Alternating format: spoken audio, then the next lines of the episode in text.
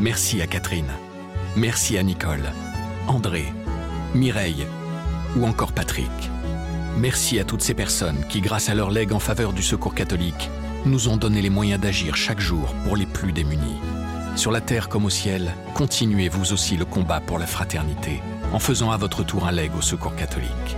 Demandez votre brochure leg auprès de Corinne en appelant le 0805 212 213 ou sur leg.secours-catholique.org. Je dois avouer que lorsque la porte arrière de l'avion s'ouvre, j'ai un peu de mal à croire que ce pape nous a emmenés ici à Bagdad. En descendant de la passerelle de l'arrière de l'avion, je me tourne vers la droite et je vois une autre passerelle, à l'avant de l'avion cette fois, au-dessus de laquelle se trouve un vieux monsieur, en blanc, dont le vêtement ample est balayé par le vent. Et c'est à ce moment précis que je comprends que ce voyage va être historique, qu'on va vivre quelque chose de totalement hors norme.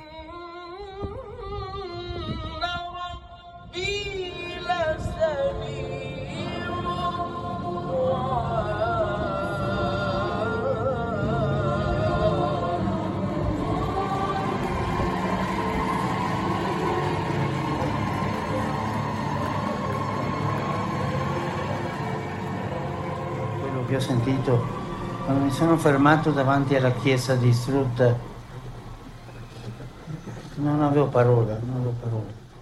Lou Bémont de Senneville est le correspondant permanent de la Croix au Vatican. En mars 2021, il a suivi le voyage historique du pape François en Irak. Un périple à haut risque en raison de la menace terroriste et de la crise du Covid-19. De la plaine biblique d'Our à la ville martyrisée de Caracoche, François a délivré pendant trois jours un message d'unité et d'espérance. Dans ce podcast, un journaliste de la Croix raconte les coulisses d'un reportage, d'une enquête ou d'une rencontre. Ce qui s'est passé avant, comment il l'a vécu et comment l'histoire se poursuit. Vous écoutez la quatrième saison de l'envers du récit. Je m'appelle Lou Bémont de Senneville, je suis l'envoyé spécial permanent du journal La Croix à Rome et je suis en charge depuis le mois d'août 2020 du suivi des affaires vaticanes, tout ce qui tourne autour du Vatican, les activités de ce qu'on appelle le Saint-Siège, la diplomatie pontificale et aussi évidemment les activités du pape. Et c'est à ce titre que j'ai pu prendre part début mars 2021 pendant trois jours au voyage du pape en Irak. Avec 75 autres journalistes du monde entier, je suis parti dans l'avion du pape et j'ai suivi avec mes collègues euh, toutes les étapes de ce périple euh, historique qui nous a beaucoup marqué et qui est resté euh, dans les mémoires. Les voyages, quand on est vaticaniste, c'est un peu un mythe. mes prédécesseurs, ils sont partis tous les deux mois. Moi, je suis à ce moment-là dans un, un contexte un peu particulier parce que j'arrive en septembre à Rome, septembre 2020. On est dans une Rome un peu anesthésiée par le virus, on est dans un Vatican un peu endormi. Et euh, c'est assez difficile pour moi de, rencontrer les gens, surtout dans ce milieu où euh, le secret euh, est un peu une règle de travail, encore plus que dans une autre administration. Et à ce moment-là, en septembre 2020, on est à peu près sûr d'une chose, c'est que les voyages sont pas prêts de reprendre. Et donc quand le 7 décembre, l'annonce de ce voyage tombe, ben, je dois avouer que c'est une grosse surprise. Moi, je, suis à ce moment-là euh, dans mon box, qui est en fait un, tout petit bureau, qui est dans la salle de presse du Vatican, où je travaille tous les matins. Et euh, le Bollettino, qui est un peu le, journal officiel du Vatican, qui tombe euh, chaque jour à midi, tombe. On est lundi, il est midi, et je vois le pape voyagera en Irak, Bagdad, Mossoul, Karakoche je, dois avouer que j'étouffe un, petit cri d'étonnement euh, dans mon box. Très vite, je passe un coup de fil à Paris. J'ai le chef du service religion, Bruno Bouvet, qui me dit non, c'est pas vrai. Je, me souviens que pour faire mon article à l'époque, j'appelle un sociologue irakien pour le faire réagir et que lui ne veut pas me croire. Je dois lui envoyer le communiqué du Vatican pour qu'il me croie. C'est vous dire en quoi ce voyage est à l'époque totalement inattendu. Le parcours qui nous est annoncé à ce moment-là est totalement hallucinant. Bagdad, la capitale, Mossoul, l'ancien fief de Daesh, et Karakoche, la ville chrétienne, martyrisée par Daesh. L'Irak, dans la symbolique religieuse, dans l'imaginaire du Vatican, du pape. C'est un lieu très important. D'abord, c'est un voyage dont tous les papes ont rêvé, tous les papes récents. Jean-Paul II a essayé de partir, il n'y est pas arrivé. Benoît rêvait de partir, Benoît XVI, il n'y est pas arrivé. François en parle depuis longtemps et il annonce ce voyage. C'est important parce que l'Irak, c'est la terre d'Abraham, hein, donc un, prophète qui est euh, une référence pour les monothéismes, et en particulier parce qu'il y a en Irak la plaine d'Our, et Our, c'est vraiment la terre dont Dieu a tiré le prophète, c'est ce qui est écrit dans la Bible, dont Dieu a tiré le prophète. Et euh, cette terre d'Our est mythique. Et donc ça revêt une symbolique absolument majeure.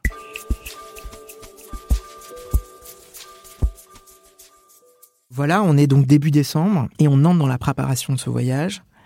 Les semaines passent, la pression monte, hein, je dois dire. Moi, j'arrive à, avoir pas mal de sources à Rome, à Bagdad, sur euh, la manière dont les choses se passent, la manière dont les choses se préparent, les visites qui se font avec des, envoyés du Vatican qui vont choisir les hôtels, euh, regarder comment on va se déplacer, euh, regarder qui va rencontrer qui, à quel moment, les dispositifs de sécurité. Mais ce qui me marque durant ces semaines, c'est en fait l'immense climat d'incertitude qui entoure ce voyage. Il y a un peu une double menace, si vous voulez, qui pèse au-dessus de nos têtes, hein, collectivement. Il y a une menace sécuritaire et il y a une menace sanitaire. Il y a une menace sanitaire parce que le Covid est là, évidemment. Euh, on est en janvier 2021. Euh, Tous les pays du monde sont encore très touchés par le Covid. On est dans la deuxième, la troisième vague en fonction des pays. Et évidemment, il y a une menace sécuritaire parce que le pape a décidé de se rendre dans un pays qui est extrêmement instable, qui sort d'une guerre civile, qui a un gouvernement qui est extrêmement fragile, et on sait que ce pays est marqué par des attentats réguliers, y compris quelques jours, quelques semaines avant la venue du pape, et qui va se rendre dans des lieux qui sont extrêmement sensibles. Donc voilà, il y a, y a cette pression qui est là de manière permanente et qui est une source de discussion entre journalistes. Moi, quand je rencontre mes sources euh, à la Curie, quand je parle à mes interlocuteurs à Bagdad, à Mossoul, en fait, il faut bien se rendre compte que personne fait ça. Personne part trois jours en Irak, aucun chef d'État, en l'annonçant, en parcourant le pays. En général, les autres, ils font un aller-retour de nuit, surprise, sur une base militaire, et ils l'annoncent une fois qu'ils sont de retour à leur capitale.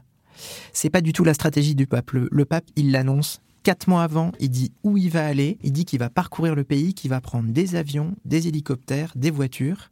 Et donc là, il y a aussi un énorme challenge pour les organisateurs et aussi pour les gens qui vont suivre ce voyage dont je fais partie. Moi, j'ai des gens au bout du fil, sur place, qui me disent Ouh là là, ça se complique, alors là, est-ce que vraiment ça va pouvoir se faire? En plus, il y a le Covid qui s'ajoute par-dessus. Et à côté de ça, j'ai des infos selon lesquelles l'entourage du pape freine à fond ce voyage qu'il essaye de convaincre le pape qu'il faut partir plus tard, que c'est pas le moment. Alors moi, dans ce contexte, je, continue à préparer ce voyage, je prépare un programme, on appelle à Paris, euh, les chefs à Paris décident de faire partir Méliné le Priol au Kurdistan, une de mes collègues, de mobiliser notre correspondante à Bagdad, Sofia Niti. Voilà, moi je me fais vacciner, je prépare mon visa, tout se prépare, mais on garde bien en tête que tout reste incertain, et au fond de moi je me dis, j'y croirai quand j'aurai posé le pied sur le tarmac de Bagdad, et pas avant.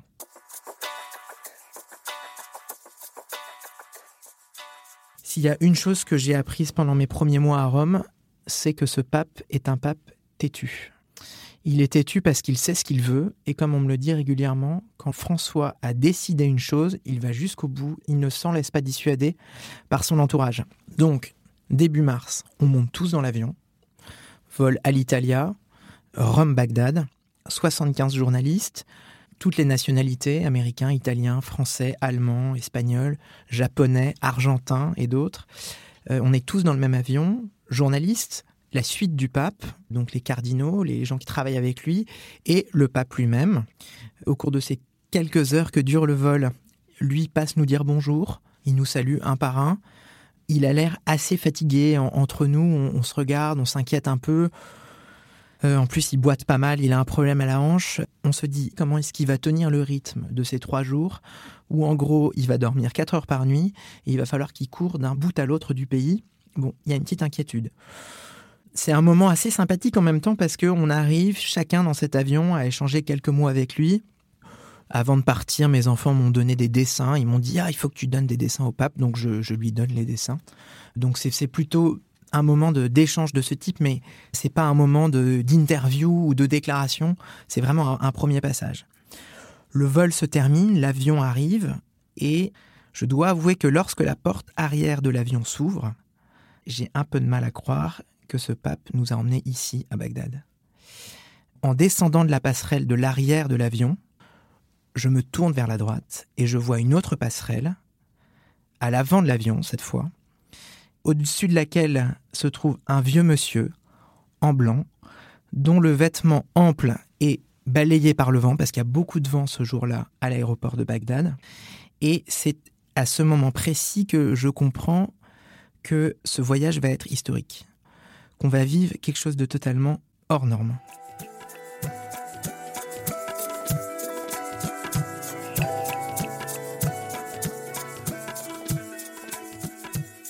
C'est compliqué de, résumer un, voyage comme ça parce que il y a beaucoup de moments forts et on est pendant ces trois jours à la fois dans un livre d'histoire et dans la Bible. On est dans un livre d'histoire parce que il y a des rencontres dont on sait déjà qu'elles vont rester marquées dans les mémoires. Je pense en particulier à la rencontre du pape avec euh, l'ayatollah Ali el-Sistani, qui est une grande autorité chiite, qui a cette entrevue incroyable avec le pape François. Alors, euh, l'ayatollah Ali El-Sistani, c'est un, vieux monsieur qui a 93 ans, qui se montre très peu en public, qui est tout habillé de noir, un, turban noir, une grande barbe blanche. Et il y a cette image totalement hallucinante de cet homme en noir qui représente tout un pan de spiritualité du monde chiite et cet homme en blanc qui est allé le voir dans sa maison et qui sont face à face. Nous, on ne sait pas ce qu'ils se disent à ce moment-là, mais cette image, on sait déjà en la voyant qu'elle va rester.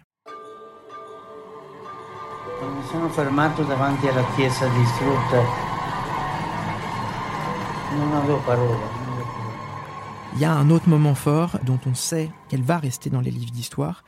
C'est évidemment cette visite à Mossoul. Euh, ce pape, au milieu des ruines de cette ville qui a été dévastée par Daesh, qui a été le siège de Daesh, et ce pape qui dit au milieu des ruines, mais vraiment on est au milieu des ruines, avec ses églises, c'est une place avec des églises sur le côté, et tout est détruit, tout est détruit. Il est au milieu et il a cette réponse inouïe, la vie est toujours plus forte que la mort. Est plus forte de la.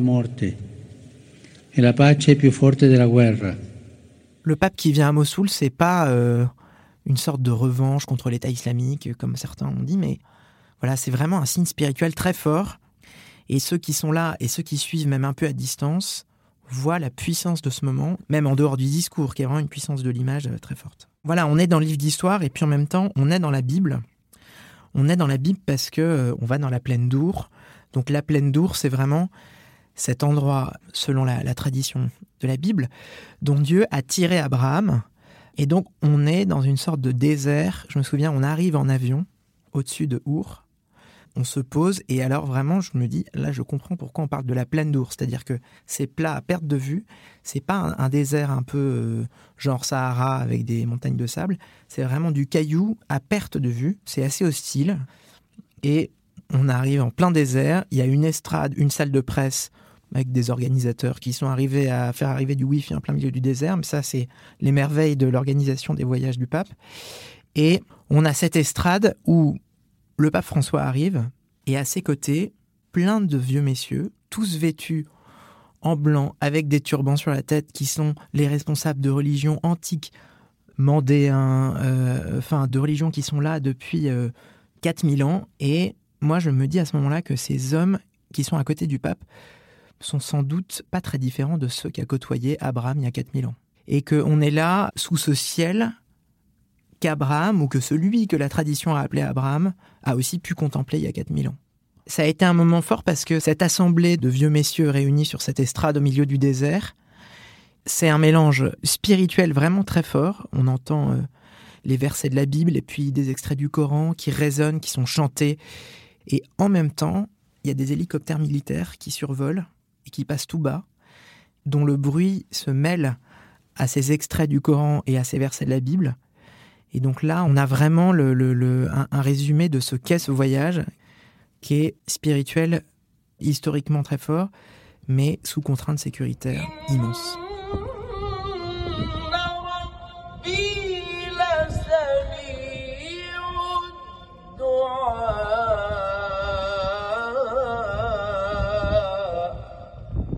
Dire que la, sécurité est très forte en fait pendant ces trois jours. Partout où on va, à Bagdad, où on retourne le soir, on, dort à Bagdad. Bagdad, c'est une ville mythique. Hein. Jamais j'aurais pensé aller à, Bagdad, encore moins dans ce contexte. Mais ce qui me marque, c'est que cette ville est totalement vide. Elle a été vidée de ses habitants parce qu'il y a un couvre-feu qui est lié en partie aux raisons sanitaires, en partie parce que c'est plus facile d'assurer la sécurité dans une ville vide. Et donc j'ai l'impression de traverser euh, plusieurs fois par jour à toute vitesse une sorte de décor de cinéma. Il y a un côté complètement surréaliste avec des hélicoptères qui volent très bas, euh, des Mercedes qui foncent à toute vitesse, des militaires qui sont absolument partout, très armés, très très impressionnants euh, dans leur euh, équipement. Et pourtant, à aucun moment, moi, je me sens en danger en fait. À aucun moment dans ce voyage, je perçois un mouvement de foule, un mouvement de panique. À aucun moment, les gens nous disent de rentrer plus vite dans un bus parce que ça bougerait. Je dois avouer que euh, moi, je pense pas trop à ma sécurité euh, personnelle. Je me dis que je suis dans le lieu le plus sûr au monde avec euh, ce qu'ils appellent des bulles de sécurité, c'est-à-dire qu'on passe un nombre de checkpoints totalement dingue. S'il y a un lieu qui est sécurisé sur la planète en ce moment, c'est celui où je suis, quoi.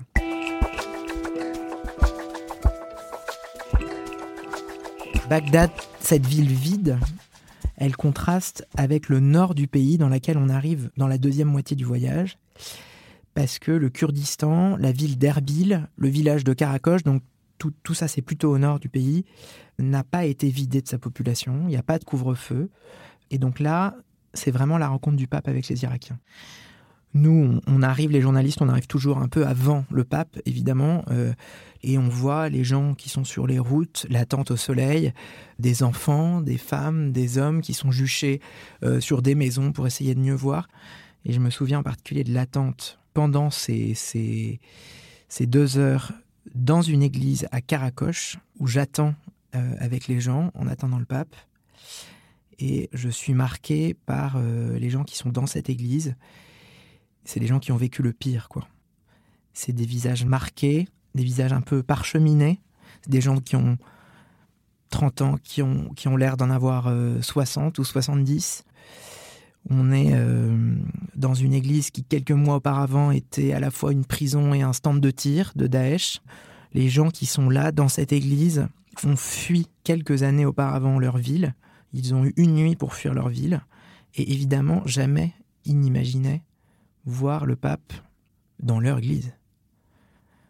Le pape arrive dans euh, l'ambiance la plus inouïe qui m'ait été donnée de vivre de toute ma vie. On entend des you on entend des chants, on entend des cris. Les bonnes sœurs montent sur les chaises pour essayer de prendre des photos. Et voilà, le pape, il est là au milieu d'eux. Il prend le temps de passer, de les embrasser, de les toucher, il oublie complètement le Covid. D'ailleurs, le Covid est passé complètement au, millième plan pendant ce voyage, ce qui posera plein de questions. Mais en tout cas, on voit un pape qui est heureux d'être là, au milieu de son peuple, et euh, un pape qui, comme à chaque fois qu'il est au milieu de la foule, que ce soit à Rome ou ailleurs, est heureux, euh, bien plus heureux que quand il est euh, au milieu des cardinaux de Curie.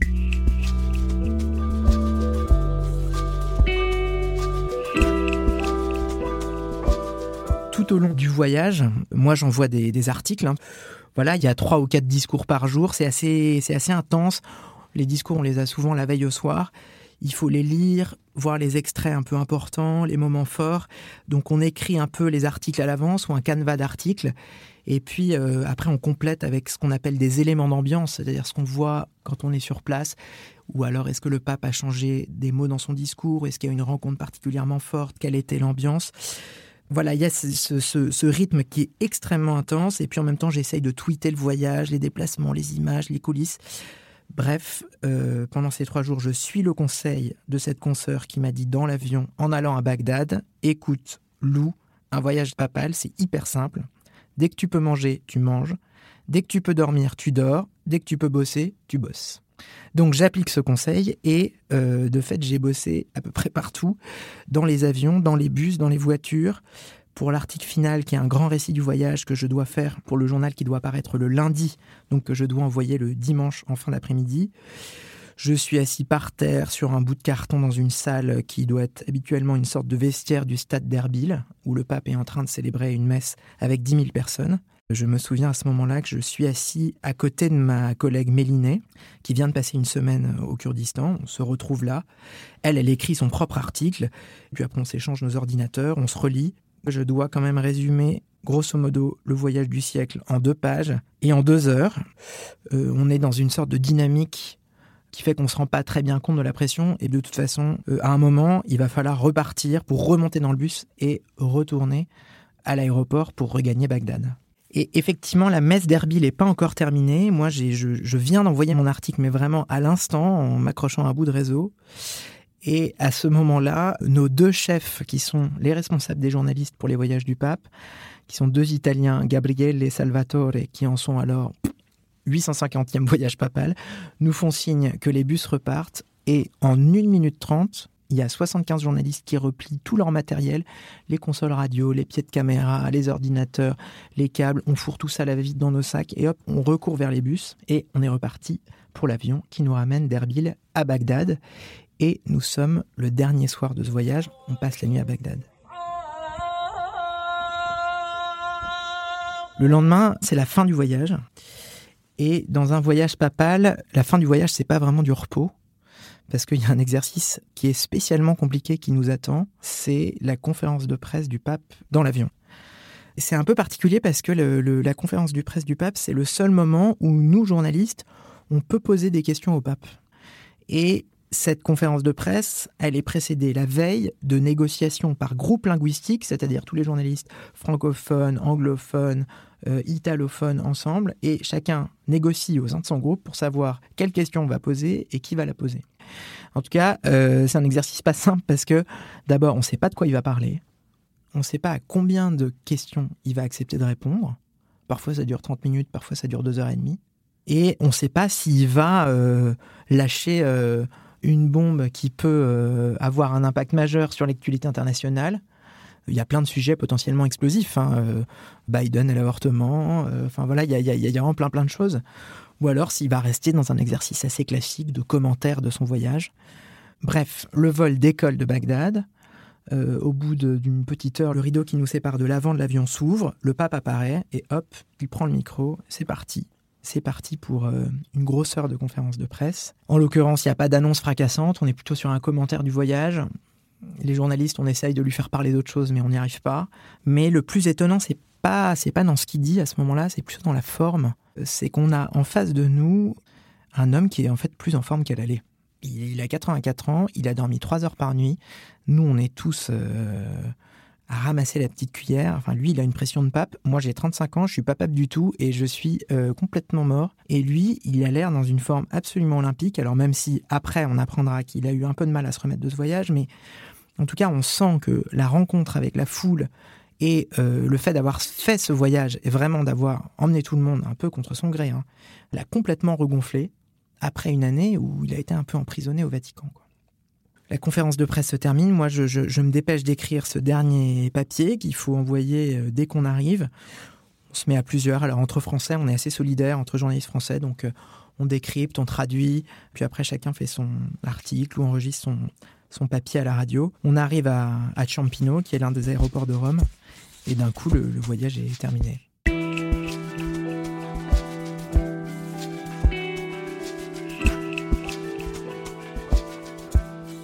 Dans le taxi qui me ramène chez moi, j'ai pas l'impression d'être parti trois jours. J'ai l'impression d'avoir vécu une coupure de six mois, quoi.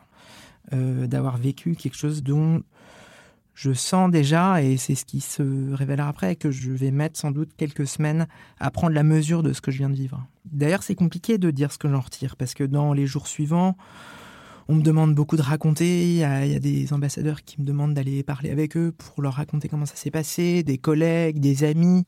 Je dois avouer que j'ai du mal à trouver les mots, comme j'ai eu du mal à trouver les mots pour vous parler, pour faire ce podcast, parce qu'il y a plein de choses qui se bousculent, voilà, et qui, vont continuer de se bousculer longtemps. Et je pense que le, récit de ce voyage et ce voyage lui-même, je le porterai longtemps en moi.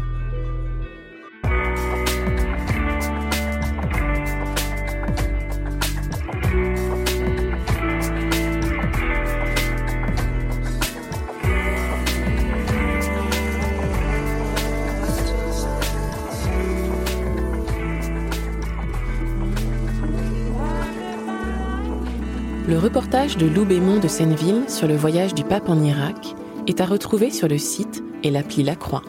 Le lien est dans le texte de description qui accompagne ce podcast. L'envers du récit est une série originale du quotidien La Croix.